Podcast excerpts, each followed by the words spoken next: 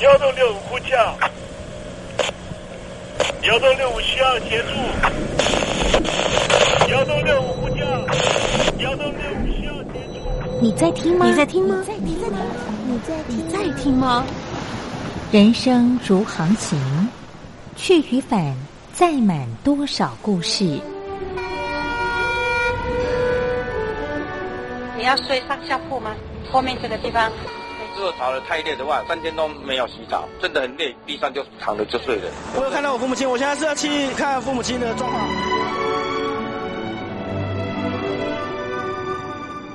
聆听故事湾，让每个故事找到属于自己的码头。我到了那儿以后，我们就往妈妈家去。我一到那边，就感觉我妈妈已经她能够活活下来都不容易。我知道，他没他没跟我讲，我也不敢问，好好苦。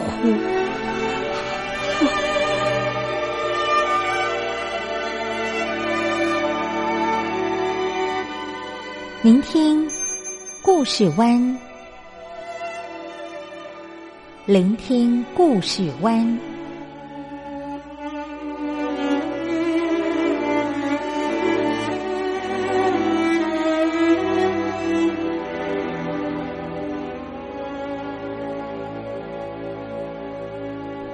故事总有一个停泊的港湾。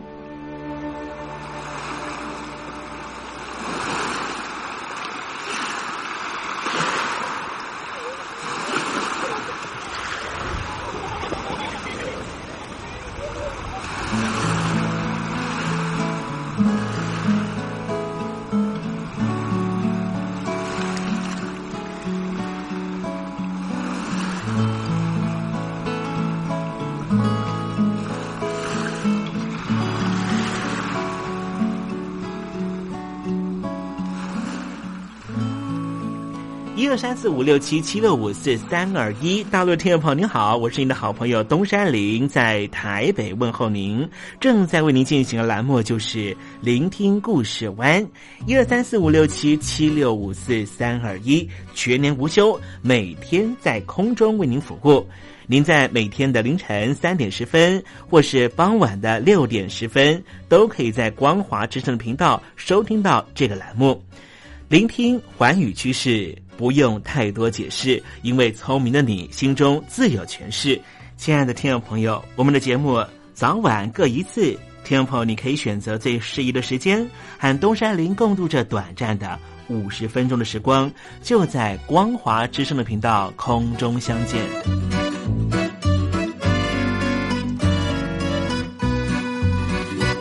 听众朋友，收听、聆听故事湾东山林的节目，到底能够听到什么样的内容呢？尤其啊，我们环宇全世界，焦点放到神州大陆啊，光是整个中国大陆呢，就有将近九千家不同的大大小小的电台了。我们的节目到底有什么不一样的地方呢？嗯，让东山林自吹自擂一下吧啊。宫中频道何其多，赵钱孙李挺能说。热点平地上直播，仔细听来差不多。直播室外领导多，你说他能怎么说？开场才说茶黑窝，碰上土狼不敢摸。主播低头翻翻稿，导播左右反复搓，想到孩子泪婆娑。好了好了，都别说，且听东山林怎么说。东山林不是红太狼，也不是那喜羊羊，亲亲海上一叶舟，才能自在自在说。客官呐、你拉把椅子随便坐，袒胸露背床上卧，怎么自在怎么做，就当这是自己家，自己家。睁大眼睛，show time！Hello，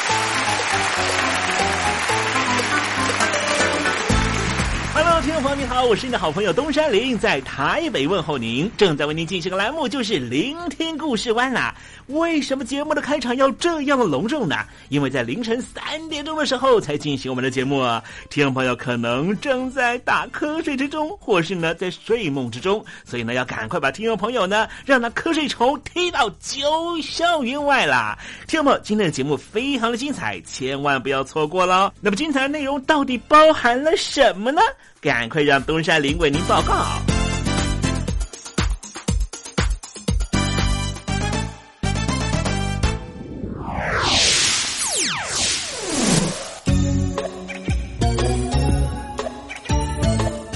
星期三，星期三，猴子去爬山。印度和美国结盟了，结盟的原因是什么呢？主要就是为了对抗来自于北方的威胁力量啊。那么实际上呢，这个印度呢跟美国结盟呢，这对于国际的啊政治情势来说呢是很关键的一件事。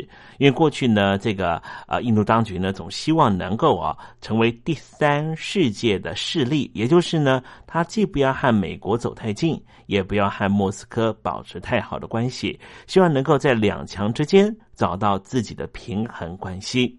那么现在呢？因为这个中共的崛起之后呢，他现在选择和美国走在一起。待会在时政你懂懂的环节里面，再跟听众朋友详尽的介绍啊。那么今天是礼拜三，我们在节目的下半阶段还要为您进行的环节就是怎么吃不失智。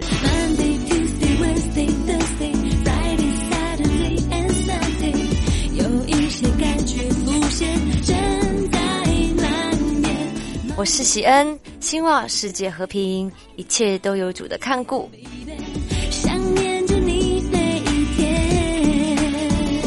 邀请你收听东山林的节目。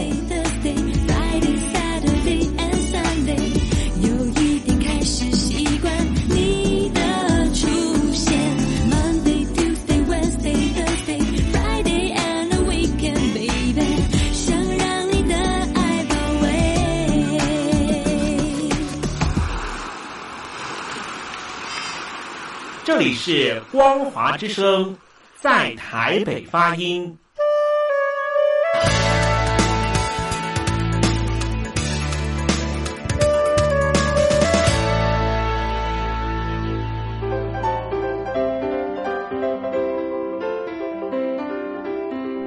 一个人生活多好啊，干嘛结婚生子？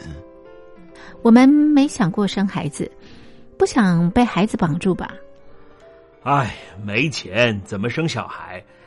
养孩子很花钱的。一谈话时期的大陆，多生一个孩子就是超生，会罚钱的。现在大陆全面二孩，名正言顺的可以多生一个孩子，大家却不想生。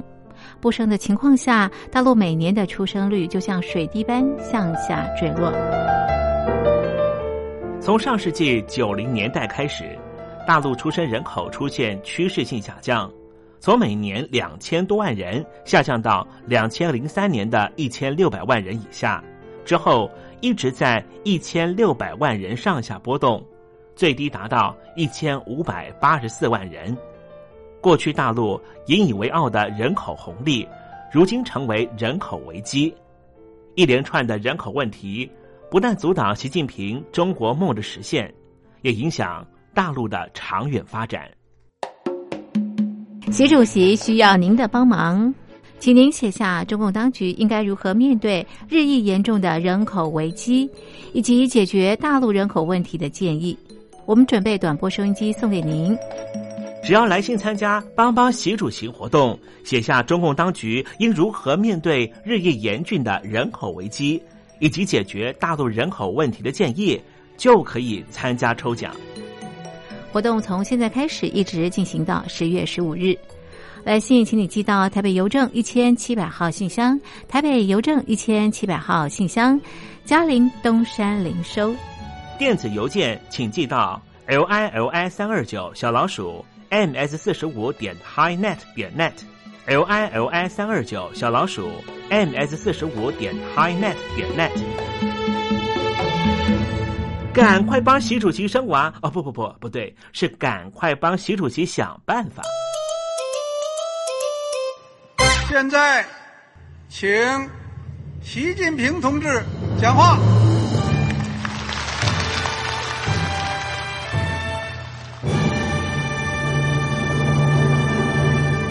中国梦必须紧紧依靠人民来实现。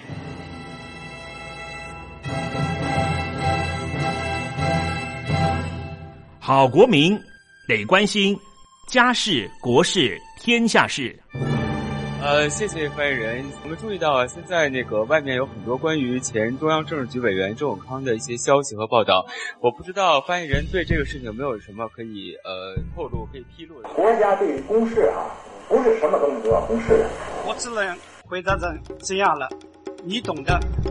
那么作为天津市来说，每年要偿还的这个公路建设的贷款量有多大？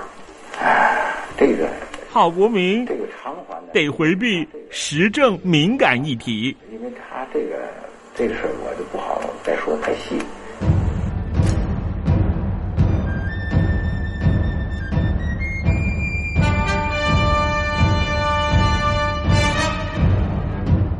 我们要坚持人民当家作主，坚持人民主体地位。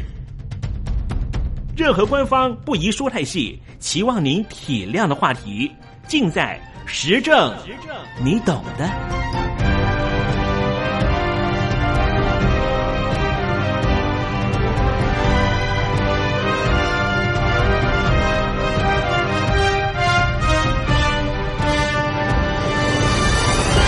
我只能回答这样了，你懂的。那些官方无法为您说太细的事情，就让东山林为您详细的说明白。天宝早上好，晚上好，正在为您进行的栏目就是聆听故事湾。此刻为您进行的环节就是时政，你懂的，一同关心焦点话题。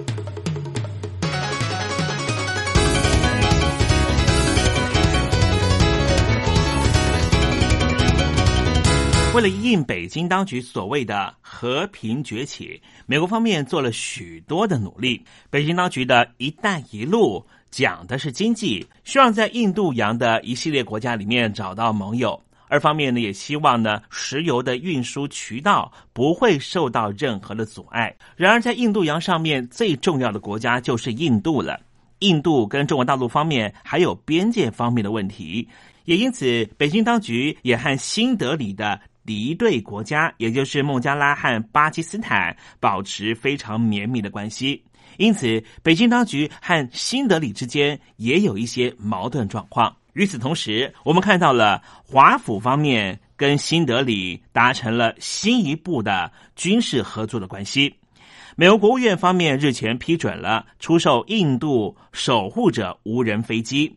这是美国首度出售这一款无人机给非北约组织的成员国，获得这一批无人机能够大幅的提升印度对于印度洋的监视能力，也让美国和印度的军事合作关系更加的升温。印度在一九四七年脱离英国独立之后，首任总理尼赫鲁在外交行为上面实施的是不结盟政策，不和任何大国团体来结盟，因此拒绝美国提出的共产主义是世界最大威胁的战略判断。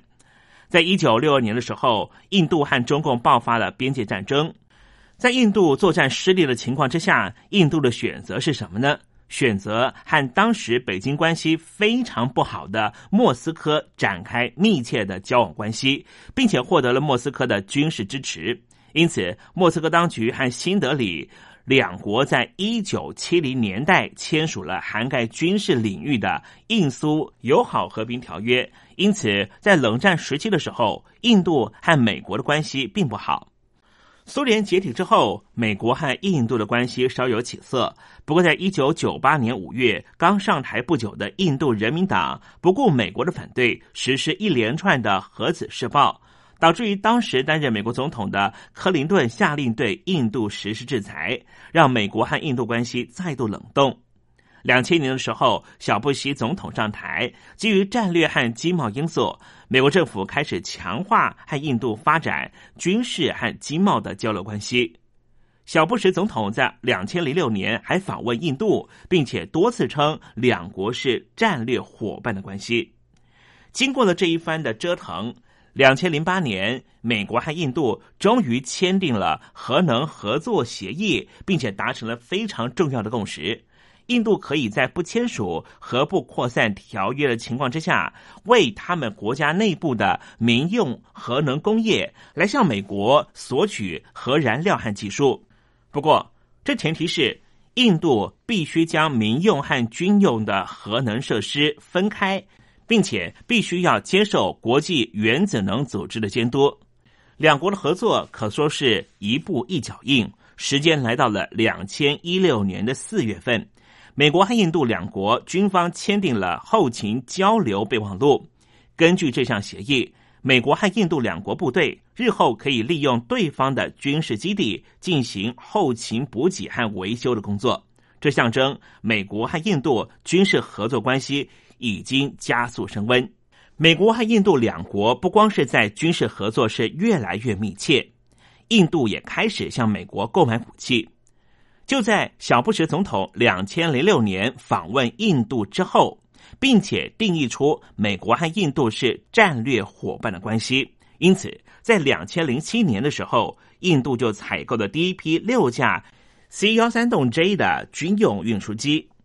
两千零九年的时候，印度还采购了八架 P 八海神式海上巡逻机。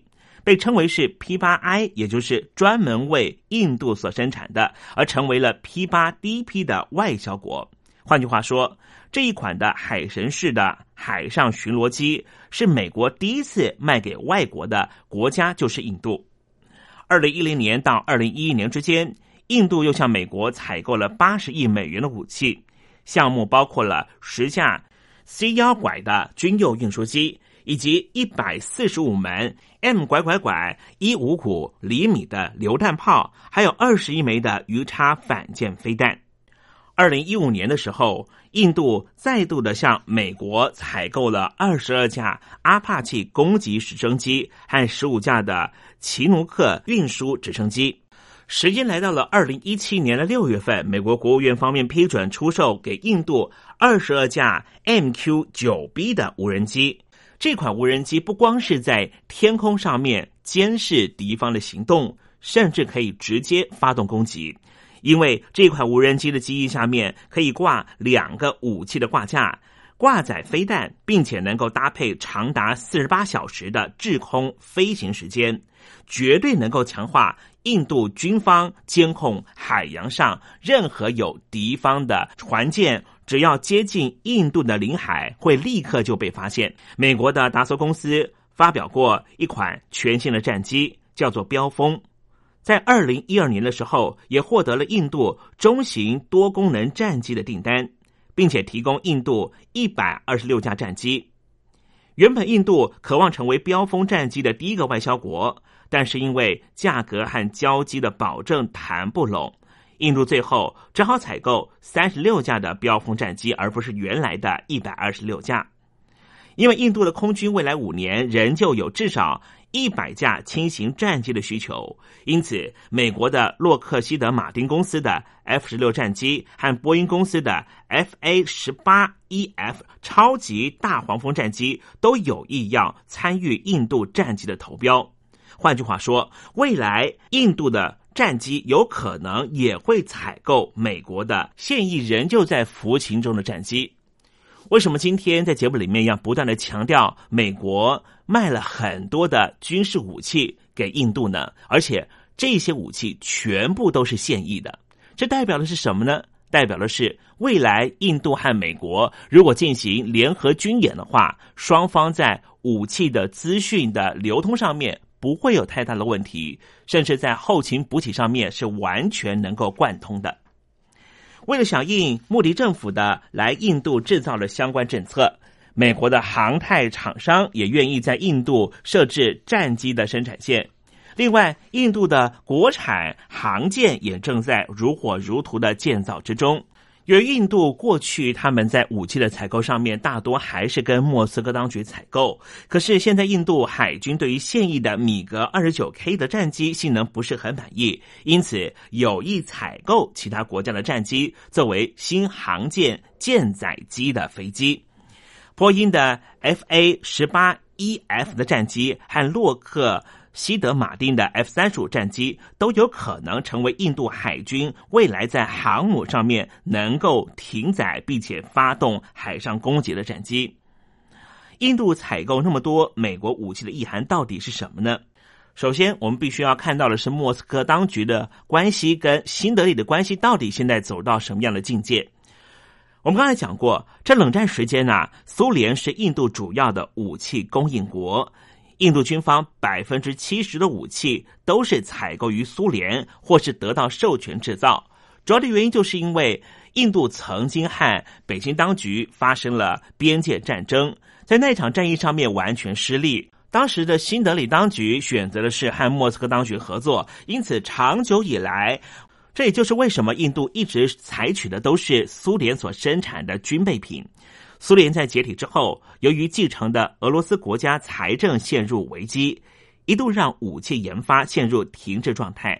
来自于印度的军售订单虽然能够解燃眉之急，但是俄罗斯制造的武器品质下降却是不争的事实。三不五时，让印度军方吃了闷亏。像是米格二十九 K 是印度现役的航舰唯一的舰载机，也就是这是航母上面所使用的米格二十九 K。但是印度审计部报告指出。向俄罗斯所购买的四十五架米格二十九 K 的战机，充斥了许多设计的缺陷，机队的三分之二战机竟然都没办法正常的执行任务，四十具的发动机出现了故障，导致于战力受到影响。俄罗斯因此授权印度生产苏三十 Mki 战机，现在成为了印度空军服役数量最多的第三代战机。但是这一批战机却也频频发生飞行事故，导致于印度的空军失去了许多非常优秀的飞行员，让印度的空军非常困扰。其中一大问题就来自于俄系的发动机品质不佳。二零一四年乌克兰危机发生之后。欧美国家对于俄罗斯寄出了制裁措施，更让俄国企业出口尖端武器装备受到很大限制。印度所以会降低对于俄系武器的依赖，当然也是为了降低未来的风险。因为俄罗斯当局不断的往欧洲方面往西进行国土甚至军力的延伸，势必未来可能会引来更多来自于欧盟或是国际上的制裁。如果印度持续采取俄罗斯的武器的话，难保未来不会发生那所谓订单已经下给了莫斯科当局，但是莫斯科当局的所有的军备根本都送不出来。另外一个原因是什么呢？就是一九六二年印度和北京当局的边界战争失败之后，印度把中共视为主要国家安全威胁。最近二十年。中共的军事预算几乎每年以两位数字成长。另一方面，北京方面台面上讲的是一带一路的经济政策，台面下则是在推动珍珠岛链的战略，完全要深入印度洋，更让印度的忧虑感非常的深。为了对抗中共的军事威胁，印度不得不扩大采购美国武器。印度所采购的 P 八 I 海上巡逻机。和 MQ 九 B 无人机能够监视广大的印度洋，从美国所采购的 C 幺拐运输机更能够增强对于中国大陆和印度边界，如果发生了边界问题的话，能够急速的把军力投入到边界地区，而获得这一些先进武器装备，就能够协助印度因应中共的军事威胁。印度出资了百亿美元，参与了俄罗斯 T 五零隐形战机的研发工作。随着中共的歼二十和歼三十一隐形战机陆续亮相之后，新德里当局把 T 五十战机视为是对抗共军研发中的隐形战机的利器。但是，印度空军对于这一款也曾经投入巨额研发经费的 T 五十隐形战机，心里头却感到非常的悲观。因为这一款的隐形战机性能不仅不如美国已经服役的隐形战机，甚至还不如共军的隐形战机。因此，在印度的国内早就有很多的声音，觉得应该要放弃 T 五十隐形战机的研发工作，而改买美国的 F 三十五的隐形战机。长期以来，美国和印度方面的关系，应该说是最近这二十年才开始慢慢有所转变。转变的原因是什么呢？其实就是因为北京所谓的和平崛起，实际上对于邻近国家造成了很大的威胁。对抗亚太地区崛起的强权，避免危害国家利益，也一直都是美国的亚太战略。中国大陆和印度虽然都是亚洲地区崛起的强权，但是印度是一个民主国家。即便是北京当局宣传说自己是最大的民主国家，但是众所皆知，北京当局是一个共产主义为核心的国家，和其他国家的基本利益和基本思维以及意识形态是不一样的。因此，美国不会把印度视为是国家安全的威胁，也不会把印度当成是区域威胁的国家。反而希望能够携手印度来对抗北京当局。对于美国来说，出售武器给印度，不光是有利于美国经济发展，更有利于美国整体的国家利益。再从印度的观点来看，获得了美国的尖端武器，提升了国家军事实力，也强化了印度在面对中共军事威胁时的自信心。在美国和印度两国各取所需的情况之下，我想未来印度和美国的军事合作肯定会不断升温。印度也必然希望买更多美国的武器，而美国也更愿意把最先进的武器投注到他的盟邦国家印度。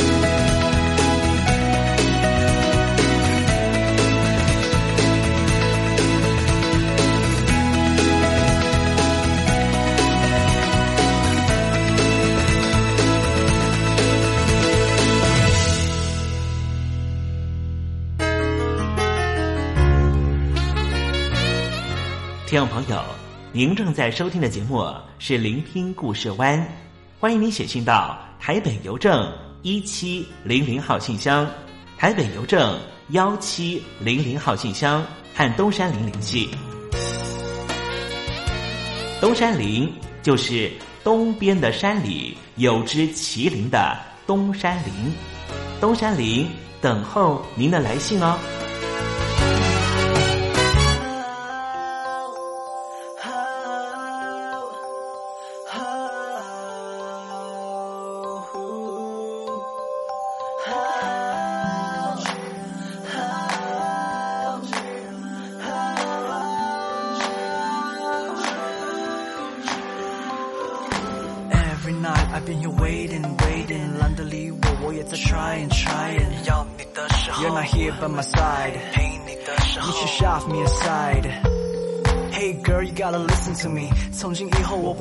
你着迷。你的美，你的泪，你的笑，我已不再为你烦恼。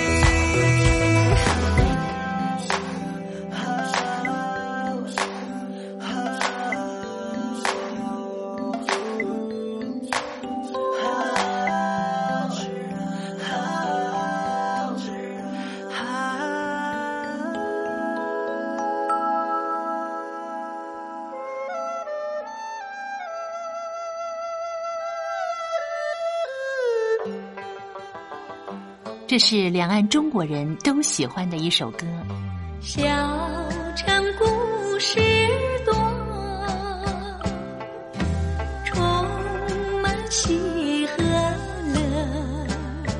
如果主持人播错了速度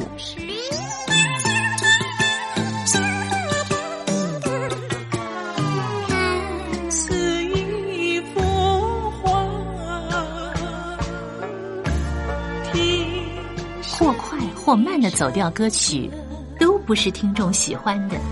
人生境界真善美，任你。两岸和谐关系也得循序渐进，快慢相宜。小城故事真不错。情。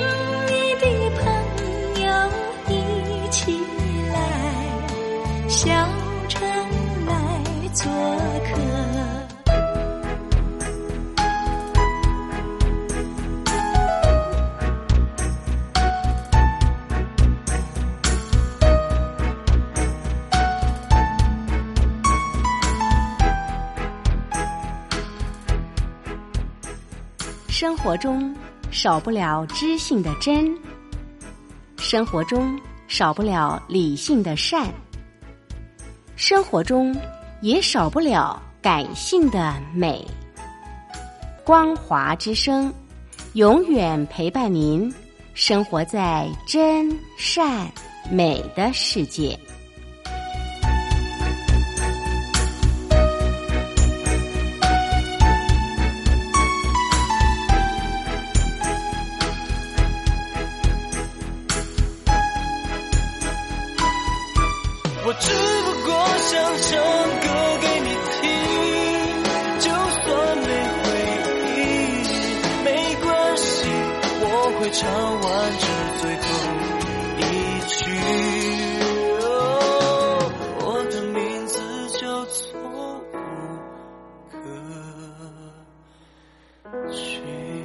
陆的听众朋友，你好，没错，我就是吴克群。不管你现在在做什么，不管你现在在哪里，吴克群和光华之声在台北问候你。我只不过想唱歌给你听，用尽我全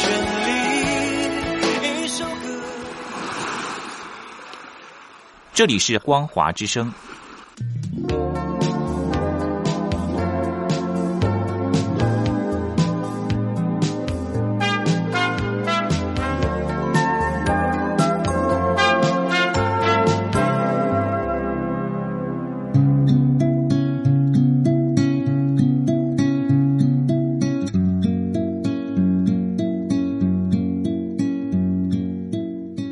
中国大陆有超过一千万名失智症患者，超过半数没有诊治，因为我们社会替他们贴上痴呆的标签。Hello，来了失智症不是绝症，及早发现，尽早治疗，可以减缓恶化。透过饮食，还可以避免患病哦。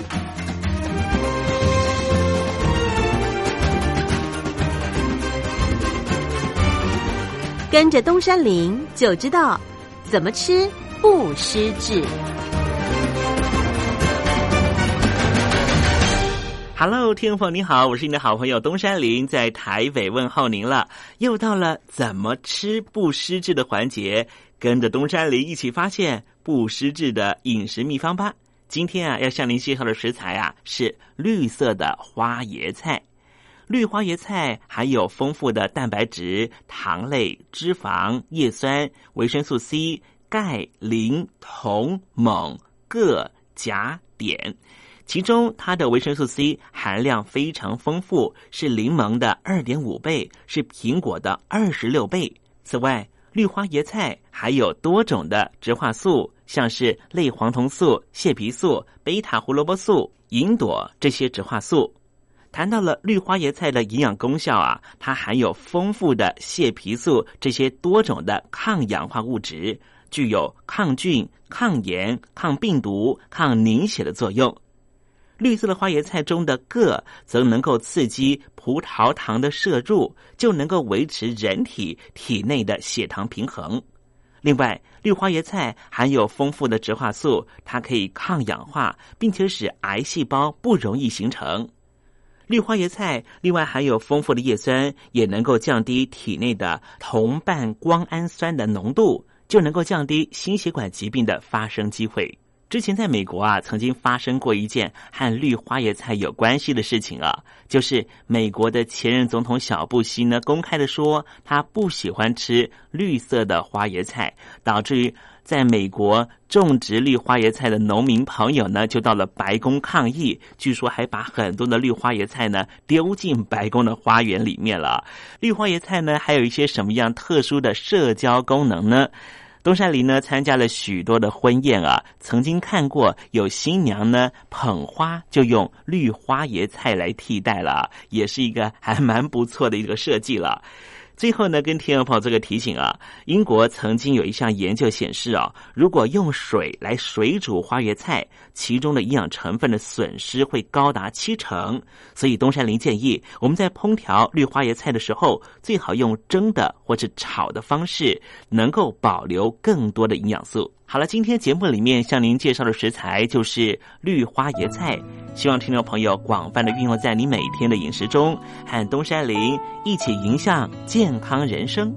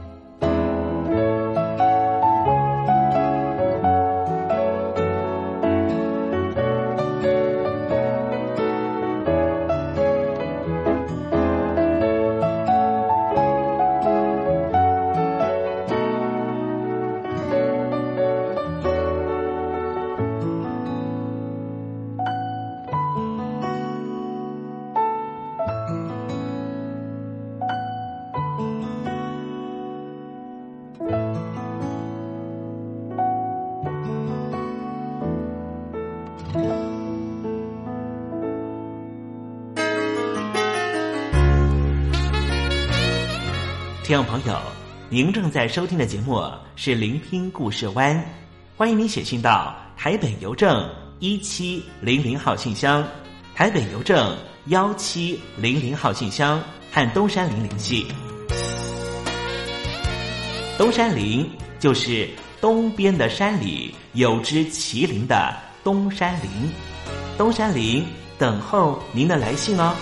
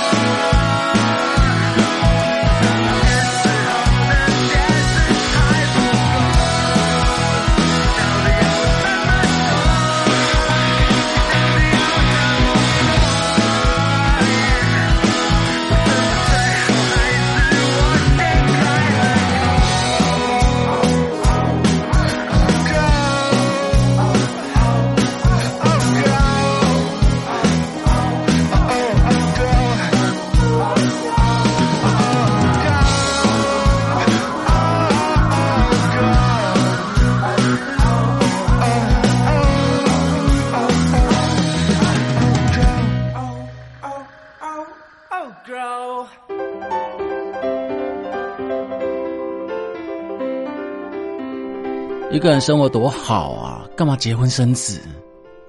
我们没想过生孩子，不想被孩子绑住吧？哎，没钱怎么生小孩？养孩子很花钱的。一谈话时期的大陆，多生一个孩子就是超生，会罚钱的。现在大陆全面二孩，名正言顺的可以多生一个孩子，大家却不想生。不生的情况下，大陆每年的出生率就像水滴般向下坠落。从上世纪九零年代开始，大陆出生人口出现趋势性下降，从每年两千多万人下降到两千零三年的一千六百万人以下，之后一直在一千六百万人上下波动，最低达到一千五百八十四万人。过去大陆引以为傲的人口红利，如今成为人口危机。一连串的人口问题，不但阻挡习近平中国梦的实现，也影响大陆的长远发展。习主席需要您的帮忙，请您写下中共当局应该如何面对日益严重的人口危机，以及解决大陆人口问题的建议。我们准备短波收音机送给您。只要来信参加“帮帮习主席”活动，写下中共当局应如何面对日益严峻的人口危机，以及解决大陆人口问题的建议，就可以参加抽奖。活动从现在开始一直进行到十月十五日。来信请你寄到台北邮政一千七百号信箱，台北邮政一千七百号信箱，嘉陵东山零收。电子邮件请寄到 l i l i 三二九小老鼠。Ms 四十五点 highnet 点 net，l i l i 三二九小老鼠，ms 四十五点 highnet 点 net，赶快帮习主席生娃哦！不不不，不对，是赶快帮习主席想办法。